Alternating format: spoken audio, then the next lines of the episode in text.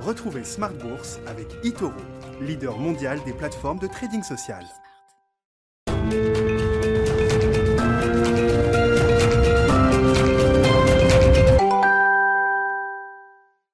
Et c'est reparti pour Smart Bourse, votre double dose quotidienne de marché en direct sur Bismart chaque jour à la mi-journée, 12h30, 13h.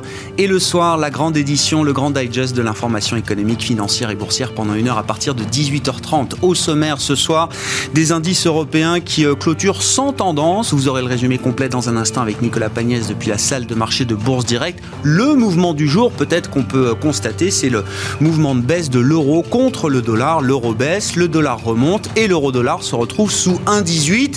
Bon, rien de dramatique dans ce, niveau de 1,1760 au moment où on se parle. Ça nous ramène juste quelques mois en arrière, mais c'est sans doute le reflet de cette euh, divergence de plus en plus euh, criante sur tous les plans sanitaires, économiques entre la zone euro et les États-Unis qui euh, transparaît donc à travers la, baisse de l'euro-dollar sous ce seuil de 1,18. Une réalité difficile, toujours difficile pour la zone euro. Ce sera un long trimestre, prévenait en début de semaine le chef économiste de la BCE, Philippe Lane, alors qu'aux États-Unis, les perspectives sont euh, toujours plus flamboyantes avec une administration Biden qui est prêt à mettre encore plus de charbon dans la locomotive. Le plan d'infrastructure sera dévoilé la semaine prochaine. Ce sera évidemment un signal politique très important et très fort et ça se passera en Pennsylvanie, à Pittsburgh, sur les terres de Joe Biden, mercredi prochain, le 31 mars. On parlera évidemment de tous ces sujets de marché, l'euro-dollar et les autres avec nos invités de Planète Marché dans un instant.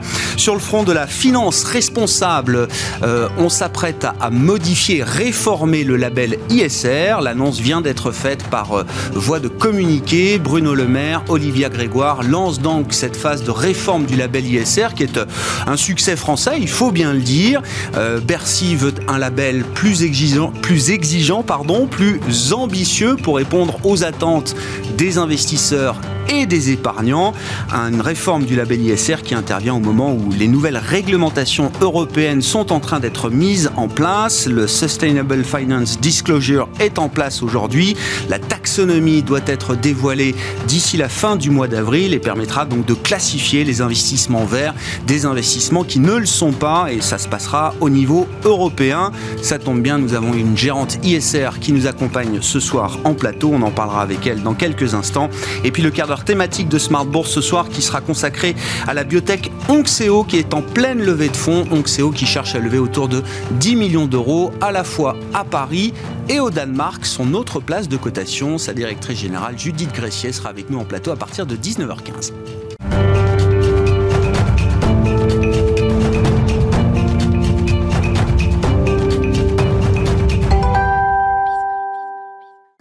Tendance, mon ami, chaque soir dans Smart Bourse, le résumé complet des infos du jour sur les marchés après la clôture en Europe. C'est avec Nicolas Pagnès depuis la salle de marché de Bourse Direct.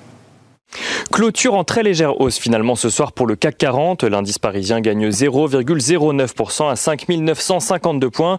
Le marché parisien qui est revenu dans le vert en fin de séance après avoir été pénalisé par le recul du cours du pétrole mais aussi par les craintes d'une troisième vague en Europe. Les récentes déclarations de Jérôme Powell à la radio aux États-Unis semblent elles ne pas avoir pesé plus que ça sur la tendance après avoir euh, tenté de rassurer hier au Congrès sur la reprise actuelle et à venir de l'économie américaine. Celui-ci a indiqué que la Fed réduirait progressivement le montant de ses rachats d'obligations et d'actifs adossés euh, à des emprunts immobiliers lorsque les États-Unis auront accompli des progrès substantiels en direction des objectifs de la Fed. Une annonce que Jérôme Powell a tout de suite euh, complétée en expliquant qu'une telle réduction euh, du soutien de la Fed se ferait de manière graduelle et totalement transparente. Si la Fed donc, donc n'envisage pas, selon les déclarations de Jérôme Powell à l'issue de la dernière réunion de politique monétaire, de réduire ses rachats d'actifs avant 2024, le président de la Fed commence cependant à en parler. Sur le front euh, du vaccin, euh, l'éventuel blocage des exportations des doses AstraZeneca de l'Union européenne vers le Royaume-Uni est débattu aujourd'hui et sera encore débattu demain par euh, les différents chefs d'État et de gouvernement au sein de l'Union européenne. La France et l'Allemagne ont déjà fait part de leur soutien à une telle initiative, tandis que d'autres voix s'élèvent contre ce projet, à l'instar du Premier ministre irlandais, qui estime que si de telles mesures étaient mises en place, rien n'empêcherait que l'Union européenne soit à son tour victime d'un tel blocage sur d'autres médicaments. En attendant, Londres et Bruxelles tentent depuis hier de trouver une issue favorable à tous afin que la stratégie de vaccination européenne puisse s'accélérer sans que cela vienne pénaliser la stratégie de vaccination britannique. Du côté des statistiques à présent, le climat des affaires euh, en France s'améliore au mois de mars. Il gagne 7 points pour se hisser à 97 points, soit son plus haut niveau depuis le début de la crise sanitaire. Un niveau à relativiser cependant euh, par le fait que la majorité des données euh, collectées par l'INSEE ont été collectées avant la mise en place des nouvelles restrictions sanitaires. Statistiques toujours, mais aux États-Unis à présent, la croissance du PIB ressort plus élevée que prévu à 4,3% au quatrième trimestre. Et on notera également que les inscriptions hebdomadaires au chômage diminue, elle, de 97 000 inscrits sur la semaine pour un total à 684 000 donc euh, inscrits. C'est d'ailleurs la première fois depuis le début de la pandémie que le nombre de chômeurs inscrits passe sous la barre des 700 000. Les rendements obligataires restent stables de leur côté sur la séance avec un taux à 10 ans aux alentours des 1,60% à la clôture du marché parisien. On notera donc que le pétrole continue son recul de son côté aujourd'hui avec un baril de Brent euh, à 62 dollars environ en recul de 3% donc euh, sur la journée. Et du côté des valeurs, à présent, euh, Publicis est recherché alors que le mandat de Maurice Lévy à la tête du conseil de surveillance de Publicis donc pourrait être prolongé. Un maintien ainsi que celui d'Elisabeth Badinter à la vice-présidence qui interviendra, qui interviendrait pardon, selon les rumeurs comme un rempart face à l'appétit de plusieurs investisseurs comme par exemple Vincent Bolloré qui ne cache pas sa volonté de voir Publicis et Avas se rapprocher. Voltalia annonce de son côté une croissance de son bénéfice net à près euh, de 8 millions euh, d'euros sur l'année 2020 contre 4,6 millions en 2019. Le groupe confirme ses objectifs financiers pour 2021. Euh, Voltalia qui gagne plus de 3% et Publicis dont on parlait il y a un instant qui signe la plus forte hausse du CAC 40 ce soir gagnant un peu plus de 3% également. Et on notera côté valeur toujours que Covea a déposé plainte auprès du parquet national financier contre Denis Kessler, le PDG de Score, pour manipulation de cours abus de biens sociaux. Score qui gagne ce soir 0,8%. On finit avec l'agenda de la journée de demain. Euh, demain, les investisseurs découvriront euh, l'indice de confiance de l'Université du Michigan pour le mois de mars aux États-Unis, mais aussi euh, l'indice IFO en Allemagne pour le mois de mars également. Côté entreprise, Delphine Gagne Industrie, ADL Partner ou encore Pharmagest Interactive publieront de leur côté leurs résultats annuels. Nicolas Pagnès qui nous accompagne en fil rouge tout au long de la journée sur Bismart depuis la salle de marché de Bourse Direct.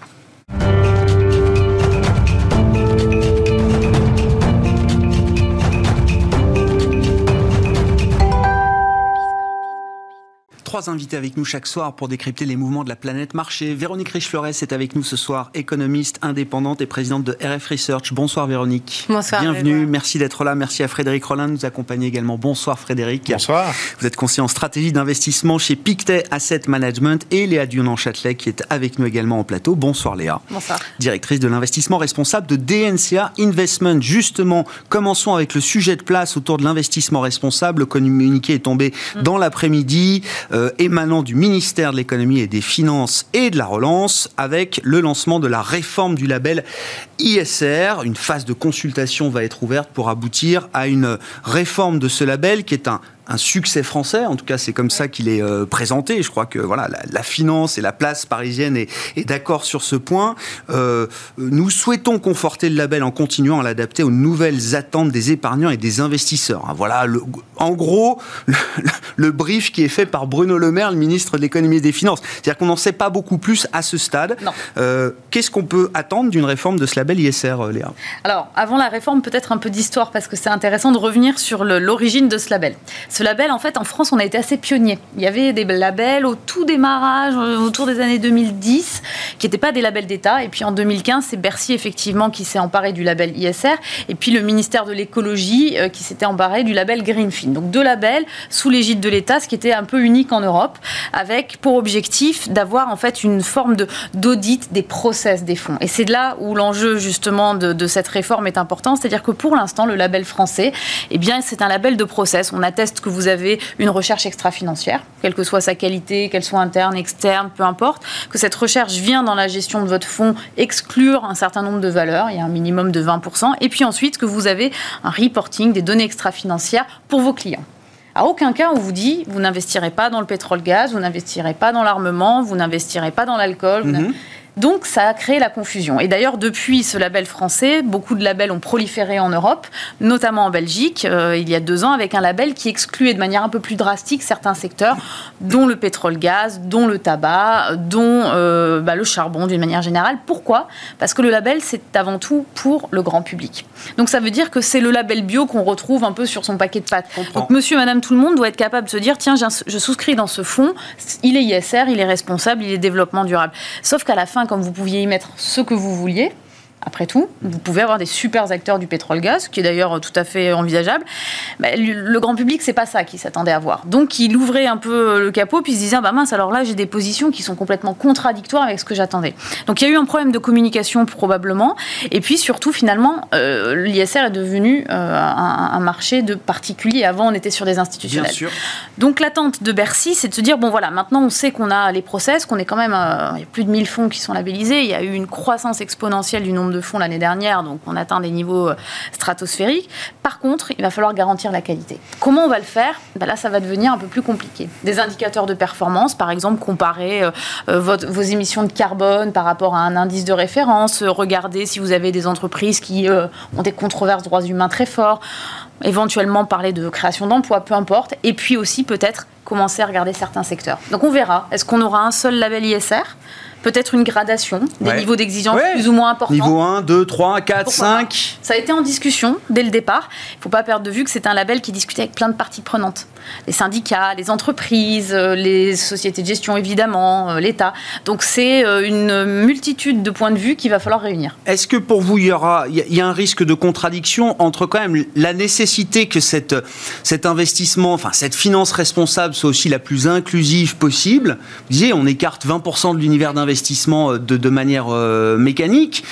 Sauf qu'on comprend quand même qu'il y a des acteurs qui ont peut-être envie de s'améliorer, d'être dans des démarches d'amélioration, d'amélioration. Il y a des acteurs qui ont beaucoup d'argent et qui se disent que peut-être ils peuvent faire évoluer aussi leur mix produit.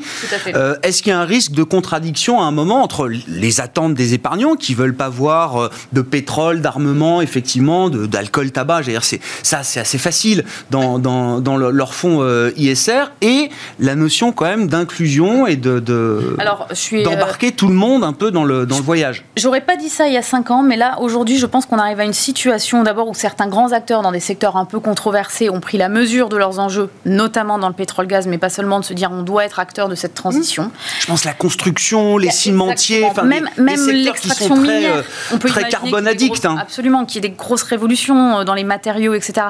Donc il faut être capable de communiquer. Donc je suis très en faveur aujourd'hui d'un label avec différents niveaux. Parce qu'il faut qu'un particulier il sache que quand il est sur le niveau 1, peut-être d'ailleurs c'est pas des échelles de valeur, mais sur tel niveau, eh bien, il va adresser un peu toute l'économie avec euh, des acteurs en transition, des acteurs euh, qui sont mieux disants, et puis des, des, niveaux où vous aurez vraiment une pureté forte parce que vous avez des attentes pour certains qui ne veulent que du pur, euh, que, comme on dirait que du bio quasiment. Bah, c'est un peu ça. Je pense que si on arrive à avoir une échelle de niveau, de, non pas de qualité, mais d'exigence, et vous pouvez construire votre épargne avec euh, différents niveaux d'exigence, ce serait la bonne solution parce qu'à mon avis, on va vers l'inclusion plus que vers euh, l'exclusion. Un durcissement de l'exclusion encore. L'exclusion stricto sensus comme ça, elle est un peu punitive. Hmm. Ça ne veut pas dire grand-chose. Vous avez beaucoup d'acteurs, euh, Albioma, je pense, en France, qui est très intéressant, qui exclut de facto de plein de, de fonds parce qu'ils ont encore du charbon, alors que c'est l'acteur le plus engagé vers la transition du renouvelable. Donc il faut quand même avoir cette marge de vanne. Ouais, ouais. Pas figer une situation euh, par rapport à des acteurs qui hmm. sont peut-être sur des, euh, des démarches d'amélioration. Bon, voilà ce qu'on pouvait dire de ce l'engagement de cette réforme du label ISR qui a été annoncé cet après-midi par, par Bercy. les sujets de marché dont on peut parler également, je citais en titre l'euro-dollar, c'est peut-être un très bon point de départ. Véronique, Frédéric, l'euro-dollar qui passe sous 1,18. Bon, le niveau, on s'en fiche, mais c'est plutôt le, sens du voyage. Le dollar qui euh, sera fermi depuis le début de l'année, l'euro qui baisse. une situation qui euh, reflète la, la divergence qu'on observe sur tous les plans entre la zone euro et les États-Unis aujourd'hui, euh, Véronique? Absolument. Avec, rappelons-nous, il y a quand même hmm, relativement peu de temps, quand même, hein, des, une opinion générale sur le dollar qui était très négative. Hein. C'était l'explosion des déficits Brexit, l'arrivée de Biden, etc., le sentiment change. Et je pense que derrière ce changement de sentiment, il y a d'abord effectivement les résultats qu'on peut constater, le, le, grand écart qui se creuse entre les États-Unis qui réussissent, qui ont réussi leur campagne de vaccination. Ils n'en sont pas tout à fait sortis, mais quand même, voilà, hmm. les choses se passent vite et bien en comparaison d'une Europe, voilà, qui patauge sérieusement et, et qui est toujours pas sortie de, de cette inquiétude à l'égard des, des, conséquences économiques, de possibles reconfinements. On est en plein dedans à nouveau. Les États-Unis semblent quand même sur la voie d'en sortir, et sérieusement. Et puis, euh, et puis un Joe Biden, une administration américaine, un président américain qui vont de l'avant. 1900 milliards, ils sont passés. Ils sont passés finalement presque comme une lettre à la ah poste. Alors on peut être dubitatif, je le suis un petit peu moi, euh, en craignant qu'effectivement on ait fait passer un gros plan qui risque de fragiliser la suite. Et la suite est beaucoup plus importante fondamentalement pour les réformes structurelles et l'amélioration du potentiel, des perspectives de potentiel de croissance aux États-Unis. Et puis la suite est en train de se profiler avec cette ouverture donc sur les 3 000 milliards de, de dollars d'infrastructures. D'infrastructures, c'est au sens large. Hein, il y a de l'éducation il y, a, pas mal de choses qui sont vraiment, euh, pour moi, le, nerf de la guerre, quelque part, du programme des démocrates, c'est-à-dire recréer un environnement plus favorable à la croissance structurelle aux États-Unis. À mmh. partir de là, eh bien, vous pouvez dépenser de l'argent si vous êtes crédible dans les propositions de réforme, la mise en place de ces réformes et le calendrier, alors le financement devient euh, n'inquiète plus et le dollar se réapprécie. donc je pense qu'on est véritablement là. Est-ce que le dollar peut aller très vite probablement pas trop vite. Mais euh, effectivement, la deuxième jambe, euh, côté zone euro, elle, peut effectivement être une source d'accentuation des inquiétudes sur l'euro. Parce que finalement, on voit bien qu'à la fois du côté des perspectives de croissance, des perspectives de taux d'intérêt, euh, les chemins sont quand même, commencent à diverger en fait. Mais ça veut dire que le, marché, à travers le, dollar, prend conscience quand même de la, l'ambition qu'il y a derrière la stratégie américaine qui est en train de se mettre en place, qui devient très claire finalement qui est jusqu'à présent un carton plein. Vous me direz, vous êtes dubitatif peut-être sur certains aspects, Véronique, mais euh, l'idée n'étant pas d'effacer seulement la crise pandémique, mais de se redonner un cycle de croissance comme on l'a pas vu peut-être sur le cycle précédent, un cycle qui a été décevant pour bon nombre d'économistes américains au sein de la Fed, par exemple. Il y avait ce narratif de stagnation séculaire qui, a embêté tout le monde, de la Fed à l'administration américaine, que ce soit celle d'Obama ou de Donald Trump. Il y a beaucoup de vétérans de l'administration Obama qui se retrouvent à nouveau aujourd'hui dans l'administration euh, Biden. Il y a euh, un, programme économique qui, pour moi, est le meilleur programme qu'on puisse euh, imaginer face aux problématiques que les États-Unis et l'Europe connaissent depuis plusieurs années. Cette absence de croissance de la productivité, cette usure et cette faiblesse de la croissance de l'investissement, la déperdition d'emplois, qui reste néanmoins un sujet pour l'avenir, y compris aux États-Unis avec le plan Biden, mais et le plan Biden adresse précisément ces sujets-là, c'est-à-dire des infrastructures, beaucoup d'infrastructures, mais les États-Unis en ont besoin. Mhm. On ne parle pas du Japon, qui était euh, où les infrastructures, le niveau d'équipement en infrastructure était déjà pléthorique, donc on en a rajouté, rajouté, c'est de l'argent gaspillé qui n'a pas produit d'effet. Là, on part d'un niveau d'équipement en infrastructure qui est quand même très faible. Donc il y a beaucoup à faire. Il y a une impulsion euh, environnementale qui est très nette qui vient renforcer l'efficacité de ces efforts en matière d'infrastructure. Et sur chacun des points du programme, vous avez un volant emploi emploi et formation, éducation, mais surtout emploi.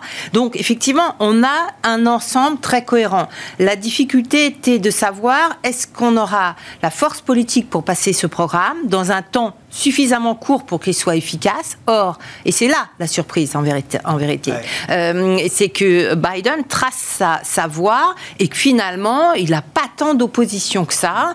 Et, j'ai l'impression que même sur ce programme des 3 000 milliards d'infrastructures, alors après on parle d'infrastructures, on sait très bien que l'implémentation est souvent plus compliquée que... Voilà. mais c'est le signal mais politique vous avez un signal très fort ah et je pense que euh, c'est un signal très fort sur les chances offertes à l'économie américaine de se reconstruire. Voilà. Et donc, à partir de là, effectivement, euh, vous avez forcément un appel d'air sur le dollar, d'autant que les conditions de, euh, en termes de taux d'intérêt sont clairement favorables au dollar. Hmm. Qu'est-ce qui reste dans ce cas-là? Les, écarts de déséquilibre courant.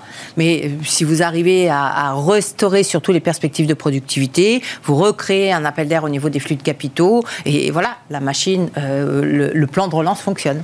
Bon, ne jamais parier contre l'Amérique. C'est ce que répète euh, toujours Warren Buffett, euh, Frédéric. Mais là, c'est vrai qu'on se dit, sur 10 ans, si j'ai, je sais pas, si j'ai euh, un indice à acheter sur 10 ans, je sais pas, est-ce que c'est pas le S&P 500 c'est pas vraiment notre avis. Hein. Ah oui, c'est vrai. On serait plutôt sur l'Asie en fait. Ah. Mais c'est vrai qu'aujourd'hui, euh, euh, le dollar et, le marché américain dans son ensemble bénéficient d'une bonne conjonction de facteurs. C'est-à-dire qu'on a eu euh, deuxième semestre de l'année 2020. Bon voilà, c'était l'année asiatique. On sortait de l'épidémie, il y avait mm. l'accélération. Et aujourd'hui, bon voilà, ils en sont sortis. Ils reprennent une vitesse de croisière. Ils retrouvent leur potentiel. Donc de 2020 à 2021, forte croissance, mais essentiellement acquise à la fin de l'année 2020. Le rythme de 2021 est euh, tout à fait normal. Alors, les États-Unis arrivent derrière. On hmm. parlera de l'Europe peut-être dans quelques temps, mais les États-Unis euh, arrivent derrière. Ça y est, ils en sortent. Et là, en, rythme trimestriel, on va.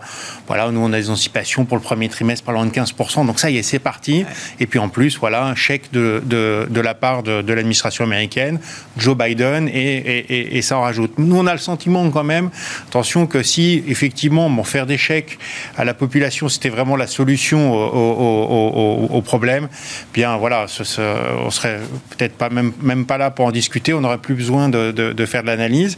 Il y a ce plan, effectivement, qui va arriver, mais attention quand même, nous on trouve que le dollar est très largement euh, survalorisé, qu'on va avoir quand même des pressions aussi, euh, un petit peu de pression inflationniste, hein, que ça mmh. va peut-être commencer à gripper, à, gripper la machine, à faire monter les taux. Donc euh, voilà, le, peut-être, je dirais chez Almis, je suis un petit peu plus positif sur le dollar qui pourrait être soutenu par des taux et de l'inflation. En revanche, euh, les, les actions américaines, c'est pas nos préférés aujourd'hui.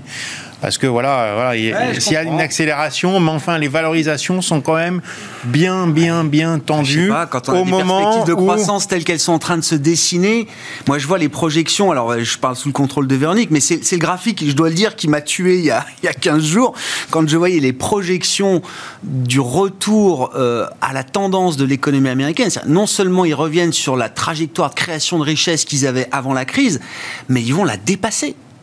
Bah, c'est euh, toute la on, question. sort du, du, cycle précédent. Ah, il y a une grande question. Hein. Aujourd'hui, on est dans un, dans un cas économique voilà, qu'on n'a euh, jamais vu. C'est qu'est-ce qui va être épargné, qu'est-ce qui va être dépensé. Et là, euh, pour le coup, c'est extrêmement difficile à savoir. Mais c'est vrai que les, les, les, projections, quand on regarde voilà, à chaque fois comment ont été dépensés les, les différents cadeaux fiscaux qui ont pu être faits, les projections maintenant sont faites pour qu'on retourne finalement dans une forme de plein emploi beaucoup plus et sur la tendance de croissance beaucoup plus tôt que prévu et peut-être dans le courant euh, de l'année 2022, alors qu'auparavant on disait, on regardait la crise de 2008, on disait ça va être un peu plus court, mais pas tant que ça, et donc on avait des, des 2023, 2024 en tête. Donc ça se rapproche, hein. mais attention, c'est un succès et c'est pour ça que les, les, actions américaines sont sur ce niveau-là. Mais le fait que euh, euh, effectivement l'emploi soit créé, ça veut dire qu'il va y avoir des hausses de salaire, ça veut dire qu'il va y avoir un retour de l'inflation. Ça veut dire que les taux obligataires américains vont remonter. Alors, on tient sur le fait, euh, sur ces marchés-là, que on sait que, voilà, Joe Biden nous le dit, euh, pardon, euh, Jérôme Powell nous le dit, et puis beaucoup d'autres, bah, que de toutes les façons, ils vont faire exprès d'être en retard. Hein. Mais voilà, bon, ça on le sait. Mais au moment où l'inflation va remonter un petit peu, de combien est-ce qu'ils vont être en retard, est-ce que ce serait pas le moment de le faire, etc. Je pense que les marchés pourraient devenir un petit peu plus, un petit peu plus nerveux. Donc voilà, euh, euh, quand les bonnes nouvelles arrivent, c'est peut-être le moment de vendre. Euh, moi, je trouve, alors nous on reste pour l'instant positif hein, sur les marchés, mais sur le marché américain, il y a tellement de bonnes nouvelles aujourd'hui ah que, à la limite, moi, je préfère me concentrer sur un marché européen, marché japonais, sur lequel les, bonnes nouvelles. Là, il n'y a pas de bonnes nouvelles. Voilà, oui, mais elles sont à venir. la bonne nouvelle, c'est qu'il y aura des bonnes nouvelles, puisque effectivement, Ah, voilà, à un moment donné, on va être vacciné, on Oui. va être vacciné, on va sortir. Oui. Il y a quand même des plans d'aide, alors beaucoup Ouais. moins massifs qu'aux États-Unis, mais qui existent quand même. Et on voit quand voilà, le- le- la production industrielle va probablement repartir. Les, les enquêtes auprès des entrepreneurs sont très très bonnes. Et ce sont quand même des entreprises qui sont très cycliques, très sensibles à euh, la croissance économique, euh, beaucoup plus que les, les indices américains. Bon, alors Véronique, vos, vos- commentaires, et puis Léa, bien sûr, vous, vous réagirez, mais euh, sur l'Europe, euh, est-ce qu'on a autre chose que l'espoir comme euh, stratégie? Euh, Frédéric le dit, oui, la réouverture, on va en profiter aussi. Ma question, c'est euh, la crise qui dure et qui se prolonge encore plus que ce qu'on imaginait, est-ce qu'à un moment, ça affaiblit quand même l'intensité de la, de la reprise Ça pèse tellement sur le moral, ça crée peut-être des dommages tellement structurels que est-ce qu'on aura cet effet d'adrénaline, de boost, de, de- de- d'envie de liberté comme l'ont eu les Chinois et les Américains avant nous? Ce qui est certain, euh, c'est que ça crée une grande fatigue. Et que la fatigue qu'on vit les uns et les autres, elle finit par effectivement se lire dans les comportements économiques. Et effectivement, c'est quelque chose de très difficile à intégrer dans les perspectives. Comment Donc, euh, je dirais qu'il y, y a plusieurs choses. Euh, il, y a, il y a le risque financier en Europe. Autant aux États-Unis. oh, aux États-Unis, je voudrais juste nuancer. Je suis peut-être apparu très optimiste. Je répondais à votre question pour expliquer pourquoi le dollar avait de bonnes raisons de monter. Sur le fond, euh, je rejoins euh, beaucoup plus Frédéric et en particulier euh, sur le changement de paradigme. hein. Quand le, la politique budgétaire revient, on n'a plus les mêmes latitudes en politique monétaire. Et, et- et quand même, l'histoire des marchés, marchés américains, financiers, ça peut elle est quand souci. même essentiellement le résultat de la politique monétaire. Donc, et, et- ça devient après un peu compliqué. Mais on dira que 2021 passe au-dessus de ces problématiques-là, probablement. Sur l'Europe, effectivement, de deux choses l'une. Soit on a un appel d'air américain. Ce qui, normalement, dans un scénario bien ficelé, qui fonctionne de reprise structurelle de l'économie américaine, doit jouer à la marge, parce qu'on on voit bien la préférence domestique, hein, pour tous ces plans de relance d'ailleurs, mais euh, finira par jouer. Deuxièmement, il faut que l'Europe se prenne en main. Définitivement, beaucoup plus. On l'a dit au moment de l'annonce du plan de relance, qui était ridicule à l'époque. Il est encore plus ridicule aujourd'hui. Il est d'autant plus ridicule qu'il est euh, très très lent à implémenter.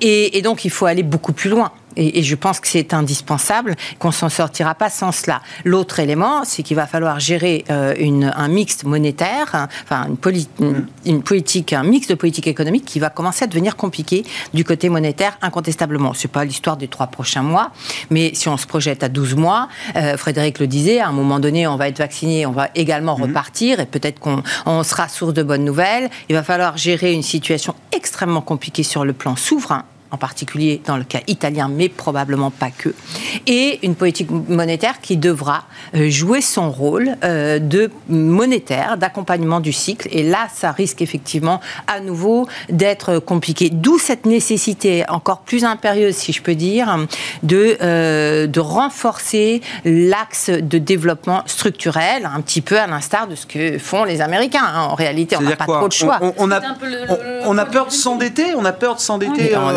manifestement beaucoup peur de s'endetter. Alors on peut être euh, euh, un peu étourdi par l'ampleur de l'endettement qui se profile aux États-Unis, c'est une autre question. Mais en même temps, on voit bien que de l'autre côté, on on n'est pas au rendez-vous. Léa, ça Non, vous mais je- inspire je- oui, ça m'inspire. euh, Je ne vais pas réagir sur ce qui a été dit d'un point de vue macroéconomique parce que je vous rejoins. J'aime bien l'idée qu'on on- on vend la nouvelle et, et nous, on a un peu ce point de vue. C'est-à-dire que les, euh, les marchés américains c'est tendu d'un point de vue valorisation, clairement. Euh, nous, on ne perd pas de vue quand même que l'Europe est attractive aussi parce qu'on a des acteurs qui ne sont pas domestiques uniquement. Il ne faut pas le perdre de vue. Donc, ils vont bénéficier de ce qui se passe effectivement en Asie. Et là, je rejoins aussi euh, ce qui a été dit par Frédéric. On voit bien que là, le, le marché est en, on se demande même s'ils ont connu la crise, eux, c'est assez surprenant. Donc on voit beaucoup d'opportunités en Europe, à la fois pour des questions de valorisation, mais aussi parce que euh, c'est des entreprises internationales. On a des vrais champions, on a encore des vrais leaders, donc on peut, on peut, les, on peut les, jouer euh, en ce moment. Donc, euh, et, sur, le, sur le plan de l'infrastructure, je trouve que c'est extrêmement intéressant ce que vous dites, parce que les États-Unis, ils mettent le paquet là-dessus. La politique budgétaire, ça faisait longtemps qu'on ne l'avait pas vu. Donc effectivement, voyons si ça va changer la donne. C'est une très bonne...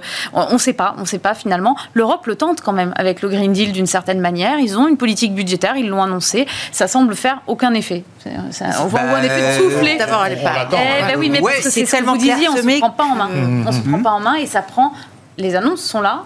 Après, on n'a pas le descriptif. les dernières, nouvelles, les dernières nouvelles que j'ai eues, c'est chaque État doit soumettre ses propositions d'investissement à, l'Europe, hein, pour dire les choses simplement. Ah, Et pour l'instant, visiblement, tous les projets ne sont pas forcément alignés avec la volonté de Bruxelles sur le, plan tel qu'il a été tracé. Hein. Bah, ça rappelle la cacophonie qu'on voit sur les vaccins, sur toute l'organisation finalement, et qui nous coûte cher depuis déjà de nombreuses années. Mhm. Pas le premier problème. Bon, mais vous dites quand même, c'est pas le moment de perdre espoir sur l'Europe, sur le plan de l'investissement, j'entends. Hein. Absolument. D'accord. En tout cas, d'investisseurs comme nous qui sommes des stock pickers, c'est-à-dire on, sélectionne des entreprises, pas beaucoup dans nos portefeuilles, euh, qui ont leur spécificité, leur leadership, leur barrière à l'entrée, leur pricing power, tous ces éléments qui font qu'elles sont euh, structurellement des gagnantes, qu'elles soient basées en Europe ou finalement ailleurs dans le monde. Quelque part, c'est pas vraiment la zone géographique de la place de cotation, même si parfois ça vous fait souffrir. On l'a bien vu. Et là, quand vous avez des, des sell-off un peu euh, euh, globaux sur certaines zones géographiques, bon, bah, vous n'y échappez pas, mais c'est pas grave. On regarde dans la durée.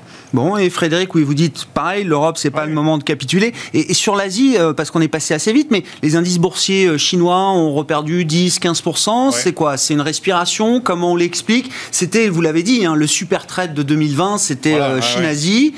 Est-ce que c'est déjà le passé? Alors, je pense qu'il y a une respiration assez normale du marché. Hein. Il y a eu une performance extraordinaire. À un moment donné, le momentum va en faveur des États-Unis. On sait qu'en général, bah, les, investisseurs, le choix, c'est un petit peu euh, les États-Unis ou les émergents. Hein, quand le dollar remonte, c'est rarement très très bon pour, euh, pour les pays euh, émergents. Alors nous, on, on, pense que ça reste un investissement intéressant. D'une part, les valorisations restent assez, assez modestes en fait. Hein. Et puis, on a quand même aussi une reprise très très forte des exportations mondiale, hein, notamment à travers les semi-conducteurs qui manifestement sont en grand manque euh, aujourd'hui. Et ça, c'est quand même assez porteur pour l'économie asiatique. Et puis enfin, voilà, l'Asie, c'est quand même le moteur économique mondial, une croissance potentielle très très forte sur le long terme. Voilà, des économies qui sont très diversifiées, de plus en plus technologiques, une qualité des entreprises qui est en train d'augmenter. Et ça, j'ai l'impression un peu de faire l'article, mais et ça à un prix moins cher, ouais. n'est-ce pas, que euh, les, actions, les actions euh, américaines ou, et les actions des, des, des pays développés.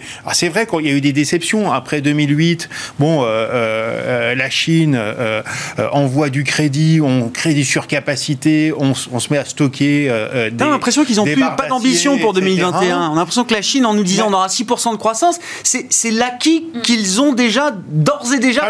C'est comme s'ils nous disaient on, ne fera rien de plus. Ils vont, on fera pas de croissance supplémentaire. Mais je crois que le, but ultime de la Chine, et c'est bien naturel, c'est d'avoir une croissance de moins en moins forte. Alors ça peut étonner un petit peu, mais naturellement, avec euh, euh, euh, une agriculture, voilà, qui, voilà, qui, enfin, une économie qui s'est déjà bien modernisée, eh bien, les gains de productivité sont de plus en plus faibles, donc la croissance se réduit progressivement. Et justement, c'est ça qui peut rassurer les investisseurs, c'est que auparavant, c'était un peu la croissance à tout prix, avec des surcapacités très très importantes. Je me souviens donc acier, ciment, moteur, motorisation, donc les trois grosses, grosses machines industrielles de la Chine, on était à des surcapacités pratiquement de, de, 50%. C'est-à-dire qu'il y avait voilà, à peu près 50 à 60% des capacités seulement qui étaient hmm. utilisées.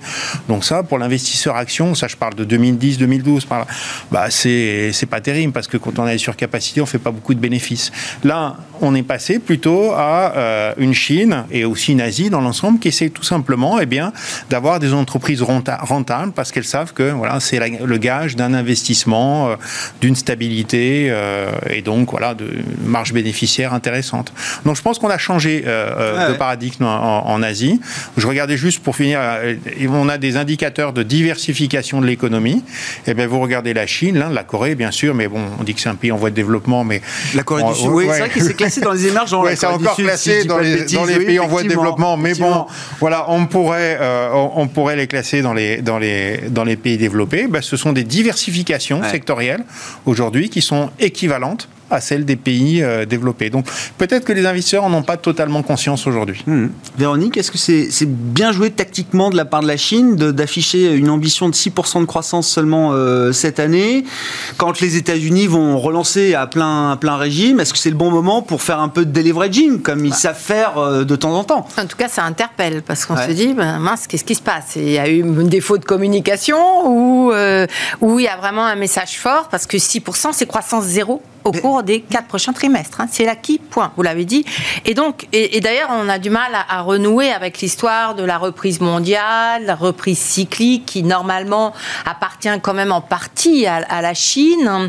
Et il y a une vraie interrogation. Alors, je pense qu'il y a soit on veut euh, donner du crédit à cette annonce et la prendre telle qu'elle en disant oui, il y a euh, simultanément de vraies mesures pour freiner la dynamique monétaire, l'endettement et, durcir les conditions euh, monétaires domestiques.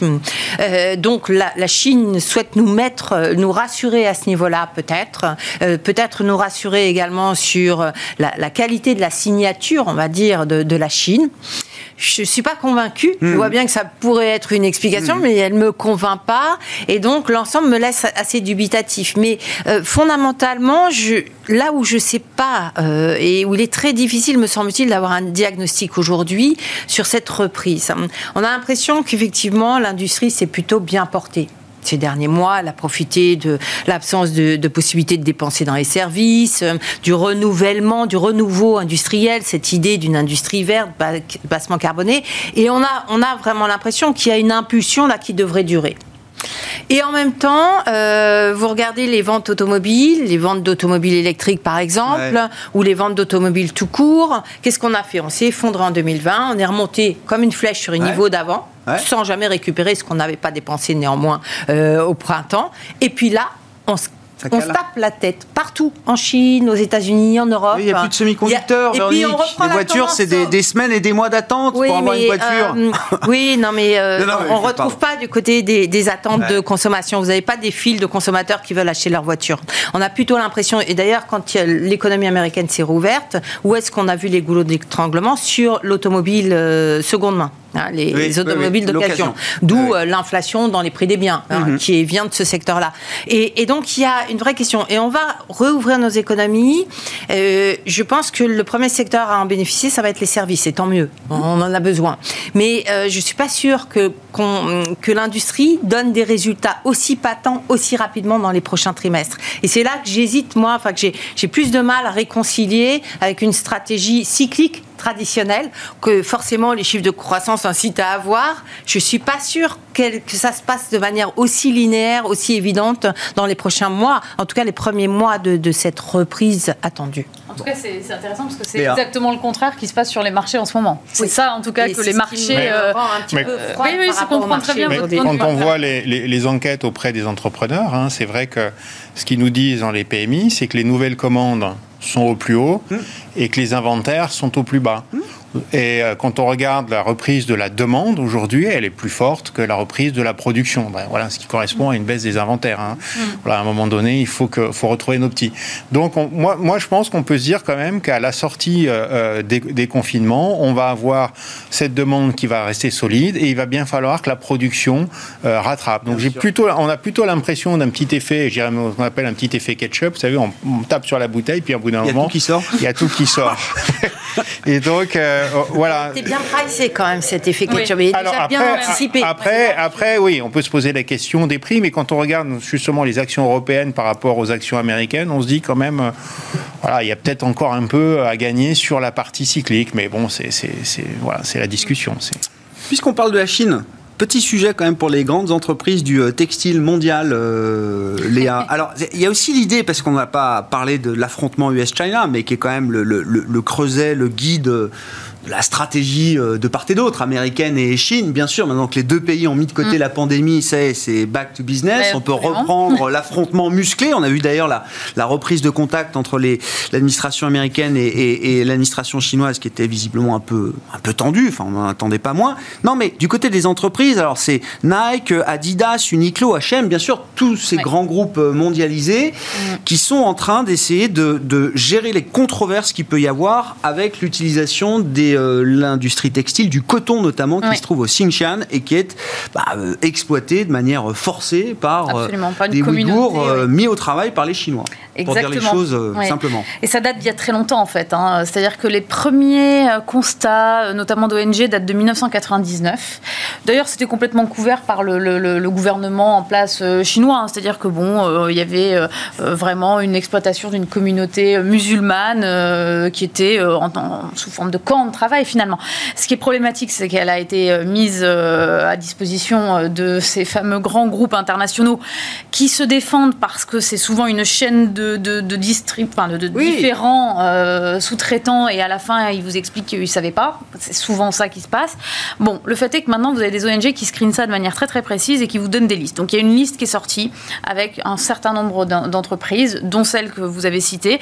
Et donc la question qui se pose très clairement, c'est quel est le risque, d'abord opérationnel bien sûr, mais surtout le, le risque de réputation. Pourquoi mmh. je dis ça? Parce qu'il y a quelques années, le risque réputationnel, sincèrement, il n'avait pas trop de points en bourse. Mmh. Là, ça a complètement changé depuis au moins 5 ans. On voit bien que les réactions des titres sont très fortes, soit sur le moment, ce qui n'est pas le cas dans ce, contexte parce que c'est finalement un sujet qui est, pas, qui, qui est récent, mais qu'on a tous en tête, soit apporte beaucoup de volatilité. les entreprises vont devenir très volatiles parce qu'on ne sait plus très très bien si on peut leur faire confiance ou pas. Le cas de, Rio Tinto, euh, il y, a six mois, et le patron a été débarqué, exactement, industrie minière, euh, problématique de, finalement d'exploitation d'un site aborigène pour pouvoir euh, finalement extraire du minerai, donc explosion d'un site aborigène historique, manifestation, le gouvernement local s'en est emparé et on débarque le patron.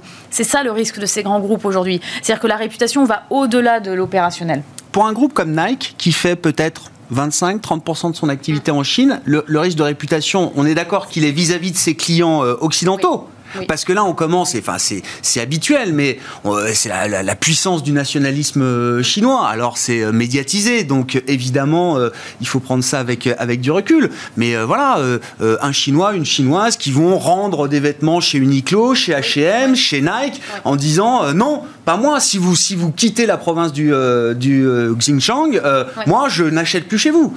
Ou l'inverse ou l'inverse. Alors, ça concerne les Occidentaux, ça c'est sûr. Et d'ailleurs, on l'avait vu sur d'autres marques, notamment dans le luxe, qui avait eu des campagnes un peu euh, houleuses. C'est certain qu'il y a des mouvements très forts de consommateurs actifs donc les fameux citoyens actifs. Et, ça, ça a un impact extrêmement fort. Bon, en Chine, effectivement, euh, c'est une vraie question. On va voir comment ils réagissent. Je mmh. J'ai pas, de réponse à ça précisément, mais je pense que les deux sont possibles. Et d'ailleurs, ça s'était vraiment posé cette question dans l'univers du luxe. Euh, et nos groupes français, ils sont très attentifs dans leur euh, justement dans la manière dont ils vont utiliser leurs fournisseurs parce qu'ils savent que leurs premiers clients sont là-bas. Donc, si vous commencez à avoir des usines et des sous-traitants découverts avec des pratiques pas très très bonne, en général, ça, peut poser problème. Tiens, je vérifiais, puisque parmi les acteurs du luxe qui font pas partie du CAC 40 ESG, il y a Hermès. Hermès n'est pas dans le CAC 40 ESG euh, non, lancé par absolument. Alors c'est vrai que oui, oui, oui, Vous savez pourquoi? Parce qu'ils donnent pas. Non, mais parce qu'en fait, Hermès, ça fait partie de ces groupes qui donnent très peu d'informations. Ils ont une transparence ah, relative sur ces sujets et à juste titre. D'ailleurs, comme sur le financier, c'est pas que l'extra financier et à juste titre. C'est-à-dire que euh, c'est un dialogue aussi quand on investit dans une entreprise. Encore une fois, on n'a pas beaucoup d'entreprises, alors qu'Hermès c'est parmi quand même les plus belles sociétés de ce point de vue-là. Hmm. Vraiment.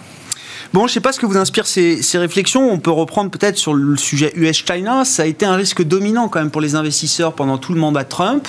La pandémie, évidemment, a remplacé tous les autres risques. Mais déjà, on voit que dans les classements qui sont faits euh, par sondage auprès des investisseurs, c'est maintenant, surtout aux États-Unis, plutôt le risque d'inflation qui revient devant. Et encore une fois, maintenant que les deux grandes puissances ont mis de côté la, pandémie, est-ce que c'est back to business? Et euh, est-ce que ça redevient un risque dominant pour les investisseurs? Ça va, ça va, ça va le redevenir probablement. Je crois que Biden l'avait dit. Hein, D'abord, voilà, euh, euh, faire passer mon plan, et puis je vais commencer à réunir autour de moi nos alliés, euh, parce qu'effectivement, cette confrontation avec la Chine, elle existe, et c'est une confrontation. Il les disait lui-même, hein, aussi sur des notions de valeur, sur des notions de propriété intellectuelle, sur des notions de voilà de fair market. Donc vraiment, les démocrates là-dessus sont parfaitement alignés avec les républicains. Puis il y a cette volonté aussi quand même de ramener des emplois et de la production industrielle sur le territoire. Donc de toutes les façons, c'est vraiment là et ça va être au top de l'agenda de, mm. de, Joe Biden. Donc là, bon, premières escarmouches, on voit bien que oui. Euh, euh, ils s'entendent pas très bien. Peut-être qu'on aura quelque chose d'assez différent. On va voir comment ça se passe, mais je pense que finalement, euh, Donald Trump apportait beaucoup de volatilité, mais pas de tendance. C'est-à-dire qu'au fond, euh, voilà, euh, voilà, on envoyait un tweet, on était copains, on était un peu moins copains. Ça faisait quand même un peu bouger les marchés parce que quand même, on n'avait pas très envie que ça se passe mal. Mais au fond, il n'y a aucune tendance qui s'est dégagée. À la fin, on a signé un accord, il n'a pas été respecté. Qui en parle Et cet accord, pourtant, a fait bouger les marchés. Vous voyez, donc c'était plus du bruit.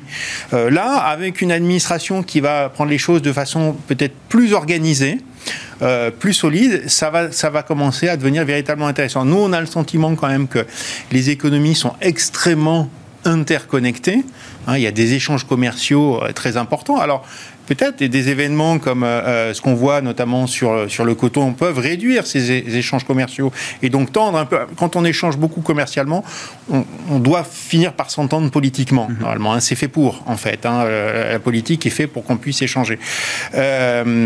si on commence à avoir des échanges commerciaux qui se réduisent, peut-être politiquement ça va durcir. Donc nous, on a plutôt le sentiment que on est plutôt rentré dans une sorte de, de bataille plus que d'une guerre commerciale, d'une bataille économique de euh, productivité, de compétition et puis aussi d'action ciblée quand euh, l'un ou l'autre ne respecte pas les, voilà, la propriété intellectuelle par exemple. Et donc, euh, voilà, peut-être quelque chose d'un petit peu plus organisé, donc peut-être plus pour les stock pickers désormais euh, que, pour, euh, que vraiment pour les allocataires d'actifs. c'est intéressant, Véronique, pardon, on, conclura là-dessus, mais je me souviens, quand on demandait aux économistes, quand Joe Biden a été élu, ce que ça allait changer sur le front US-China, souvent ce qui revenait, c'est ça restera intense, mais ce sera plus prédictible.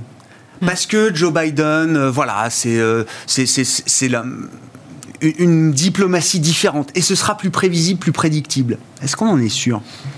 Euh, je suis pas certaine hein, que ce soit le cas, en tout cas. Comme c'était les tarifs, c'est-à-dire voilà, euh, c'était euh, boum, ils mettaient des tarifs, on savait pas quand ça tombait, mais c'était, c'était comme disait Frédéric, c'était son arme, ça faisait pas une tendance. Et puis c'était les tweets qui tombaient euh, de manière. là, je pense qu'effectivement, c'est beaucoup plus pensé. je pense que politiquement, il y a une ligne, il y a une ligne effectivement qu'on commence à percevoir, hein. et donc ce sera peut-être plus prédictif dans quelques temps, mais pour l'instant, hmm. on, on est en phase de découverte. On ne connaît pas bien encore ça, la façon de procéder de, l'équipe de Biden et, euh, et ce qui, jusqu'où il est prêt à aller. Mais si on, on défait son plan, enfin on travaille sur son plan, notamment environnemental, infrastructure, relocalisation, à mon avis, ça va quand même pas tout à fait dans le sens de la Chine. Il est évident qu'il va y avoir des frictions et qu'il a euh, et, la décision des Européens, des Américains et Européens euh, de cette semaine à l'égard euh, justement de la Chine hein. et des sanctions sur les Ouïghours, et à mon avis, nous en dit pas mal. Mm-hmm. et, et je pense que ça aussi, c'est intéressant du point de vue des changements imposé quelque part à l'Europe à l'égard de la Chine. On reparle quand même de, ce, de cet accord sur l'investissement qui était sorti euh, d'à peu près nulle part et surtout d'entre les négociations allemandes avec la Chine. On, voit que là, il y a, y a peut-être des frontières qui vont revenir un petit peu euh, limiter euh, et, sans doute gripper les relations sino-européennes. Bon, US plus UE versus China. C'est comme ça qu'il va falloir regarder les choses. Vraiment, ouais. Corée, Japon aussi, peut-être un petit peu, ce sera aussi l'enjeu. Hein. On s'arrêtera là pour ce soir. Merci à vous trois. Merci d'avoir été les invités de Planète Marché. Véronique Richlores, économiste indépendante et présidente de RF Research. Léa Dunon-Châtelet, directrice de l'investissement responsable de DNCA Investments. Et Frédéric Rollin, conseiller en stratégie d'investissement de PICTM, étaient nos invités ce soir.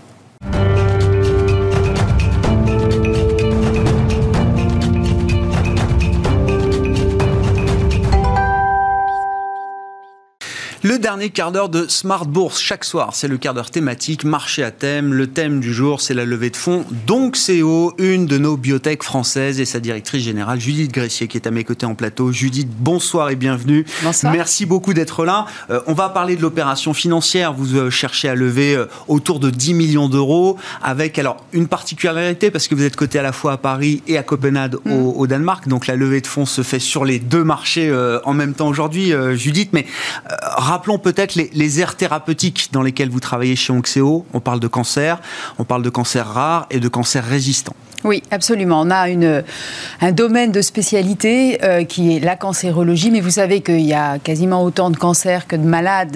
C'est des, des, maladies maintenant qu'on arrive à spécifier de manière très forte. Euh, et donc, nous, on est spécialisé dans un certain type de cancer, et notamment ceux qui vont avoir la capacité de résister au traitement actuel. Et on sait que c'est une des grandes, grandes problématiques aujourd'hui dans le traitement du cancer. On a de plus en plus de médicaments qui marchent et qui marchent plutôt bien, mais euh, malheureusement, ne manière quasi systématique. Il y a un moment où la, le cancer est plus fort et arrive à mettre en place des mécanismes pour contourner l'efficacité de ces traitements. Et nous, on s'adresse vraiment à cette problématique-là avec une technologie euh, que on, sur laquelle on travaille maintenant depuis plusieurs années. Et, et cette technologie, elle permet de, de, prendre en charge ces cancers euh, relativement tôt ou au contraire, ce sont des technologies qui sont qui sont amenées à être appliquées justement une fois qu'on a épuisé toutes les autres euh, alors, thérapies C'est probablement un peu tôt pour le dire. Euh, non, en fait, on, on peut imaginer que euh, à partir du moment où on a démontré que l'association d'Acidna, qui est notre produit phare, mm -hmm. avec une thérapie qui est validée avec une efficacité dans un cancer X, est, est administrée, une fois qu'on a validé que l'association avec Acidna évite l'apparition la, de, de, la résistance, alors ça peut être à ce moment-là euh, le bon moment de positionner Acidna. Donc c'est pas lié à euh, un stade précoce ou lointain dans la maladie, mm -hmm. c'est plutôt lié en fait euh, à la combinaison avec lequel, le, enfin, avec lequel on, on, on, on combine Acidna avec le traitement. Ouais, ouais. Sur l'opération financière, donc je disais, l'ambition c'est de lever autour de 10 millions d'euros, c'est ça, euh, Judith Oui. Euh, alors vous êtes en plein roadshow, ça a commencé fin, le 19 mars, mmh. on est quoi, le 25, jusqu'au 31 euh, mars, et, et, ça se mène donc sur le, le, le, front parisien et sur le front euh, danois, c'est ça qui est oui, assez. Oui, alors on, on, fait une opération, oui, oui, on, ça fait maintenant quelques années qu'on a cette double ouais. cotation, euh, donc on commence à, à, être un petit peu aguerri, euh, même si on a clairement un listing primaire à Paris, Bien sans, sans, aucun doute. Et effectivement, euh, on, a démarré cette opération. Je pense qu'on on sera probablement plus, un peu en dessous de 10 millions. On, vise, euh, voilà, on, va dire 9 millions environ, 8-9 millions. Elle a comme spécificité d'être euh, garantie, euh, puisque nos deux actionnaires euh, principaux ont euh, la, la, je ne sais pas si c'est la gentillesse, mais en tout cas nous font la confiance euh, de, de, de, participer, de s'être engagés à participer de manière très importante, mmh. puisque à eux deux, ils vont euh, souscrire à hauteur de 7 millions. Donc l'opération, elle est, elle est voilà, ouais. évidemment très sécurisée sur ce plan-là. Mais on souhaitait, parce qu'on ne l'a pas fait depuis longtemps, ouvrir cette opération à l'ensemble de nos actionnaires pour ne pas la réserver uniquement aux actionnaires institutionnels puisqu'on a beaucoup d'actionnaires individuels. Et c'est pour ça qu'on a choisi la voie de l'augmentation de capital avec des PS. Ouais. Qu'est-ce que ça change pour vous d'être sur ces deux places de cotation depuis quelques temps maintenant, euh, Judith? Ça, euh, sur L'actionnariat donc CO a évolué un peu, beaucoup? Alors, pas tant que ça. Pas tant que ça. Ouais, et euh, il y a quatre ans, vous m'auriez posé la question, euh, je vous aurais peut-être dit euh, le fond de ma pensée, c'est-à-dire que probablement d'ici 2-3 ans, bon voilà, il y aurait un, un, une, une, rebalance naturelle avec moins ouais. d'actionnaires euh, euh, danois et beaucoup plus d'actionnaires français ou enfin euh, non danois, on va dire proportionnellement. Et en fait, on a refait un peu le point il n'y a pas si longtemps ouais. que ça, et, et, les actionnaires danois sont restés très fidèles. Et on a encore donc un, un oui, oui, un, pourcentage franchement significatif euh, sur la place du Danemark. Après, les deux, les deux, enfin, les deux, les deux prix d'action s'équilibrent complètement, ouais. les, les, pays enfin, fonctionnent oui, bien, ensemble. Sûr. Donc oui, oui. Bon, voilà, ça reste assez souple. Hein. Ouais. Mais le, la, la, part d'actionnaires danois est encore tout à fait substantielle. Ouais, ouais, absolument. Grand pays de, de biotech aussi, il faut le dire, le, le, Danemark et la place de cotation de, de Copenhague.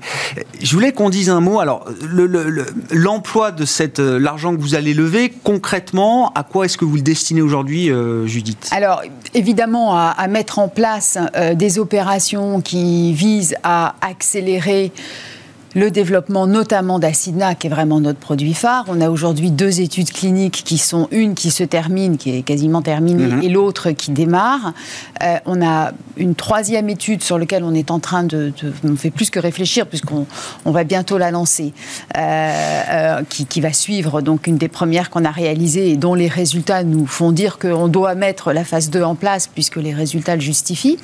et, mais il y a plein d'autres choses à faire. Asina est un produit absolument incroyable avec une, un panel d'utilisation possible euh, qu'il faut vraiment explorer à fond mhm. pour qu'on ait euh, voilà, la meilleure valeur euh, ou optimiser la valeur au maximum de ce produit. Et globalement, le, les, montants levés vont permettre d'augmenter le nombre d'opérations et plutôt que de les faire en séquentiel, de pouvoir faire plus de choses en parallèle, et puis euh, d'enrichir aussi le pipeline avec d'autres candidats issus de, de, la plateforme, parce que euh, parce qu'il faut qu'on soit euh, un peu multi multicarte aussi, c'est important pour la solidité de l'entreprise. Qu'est-ce que le Covid a changé pour une biotech comme Onxeo, Judith? Je m'explique. Hein il y a eu alors les biotiques, les, les pardon, les ou les medtech qui étaient déjà prédestinés d'une certaine manière à traiter des pandémies, des virus, euh, faire des tests, euh, etc. Il y a celles qui ont choisi peut-être de, faire pivoter une partie de leur activité en se disant tiens, c'est hmm. pas idiot peut-être de se positionner sur un problème pandémique mondial. Et, puis vous, vous êtes resté sur votre sur votre feuille de route et votre ligne euh, directrice.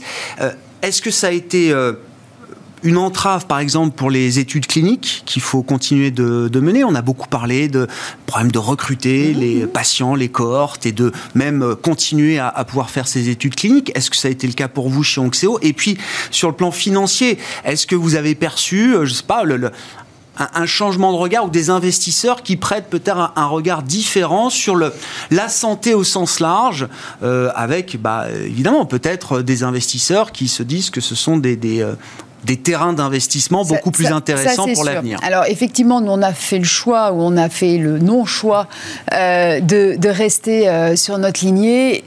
On n'a on pas de compétences particulières en immuno, on n'a pas de compétences en infectio, on n'est pas suffisamment gros pour avoir euh, voilà une courbe d'expérience comme on dit. Donc on est resté sur notre sur notre lignée, voilà droit dans nos bottes. après. Aujourd'hui, on n'a pas été impacté de manière significative par le Covid. Bon, on s'est organisé. Évidemment, le labo fonctionne. Enfin bon, ça, ça, on a, on a, on a fait comme tout le monde. On s'est organisé plutôt, euh, plutôt très bien. Euh, donc le labo, on n'a pas pris de retard sur toute la partie préclinique.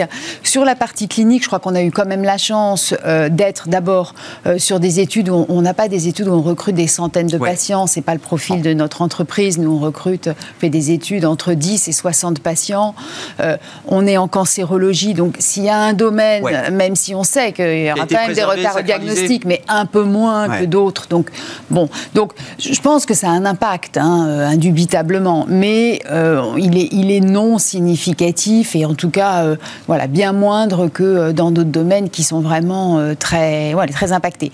Après, en termes de supply, ça, demande une anticipation importante parce que, voilà, il y a, y a, un certain nombre de, de, de, de choses, de, slots de production de, etc., qui sont un peu pris d'assaut et donc il faut euh, probablement anticiper ce que nous on essaye vraiment, enfin, qu'on fait de manière très très sérieuse, en se disant que très probablement euh, euh, cette crise va se poursuivre encore pas mal de temps mm. et donc il faut il faut sécuriser tout ce qu'on a besoin, tout ce dont on a besoin pour poursuivre. Je crois que 2020, de manière générale, pour l'industrie des biotech ah, européennes, a été une année de financement et de refinancement assez, assez, incroyable. Et c'est tant mieux. Voilà, ça permet de sécuriser ces financements pour pour l'avenir. Merci beaucoup euh, Judith Gressier d'avoir été avec nous euh, ce soir pour nous parler donc CO du secteur des biotech et de cette levée de fonds qui est en cours jusqu'au 31 mars, je crois, pour la période de souscription.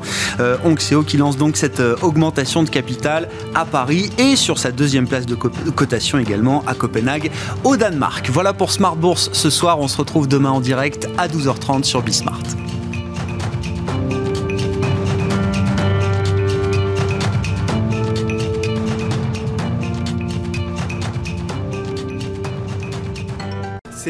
Smart Bourse avec Itoro, leader mondial des plateformes de trading social.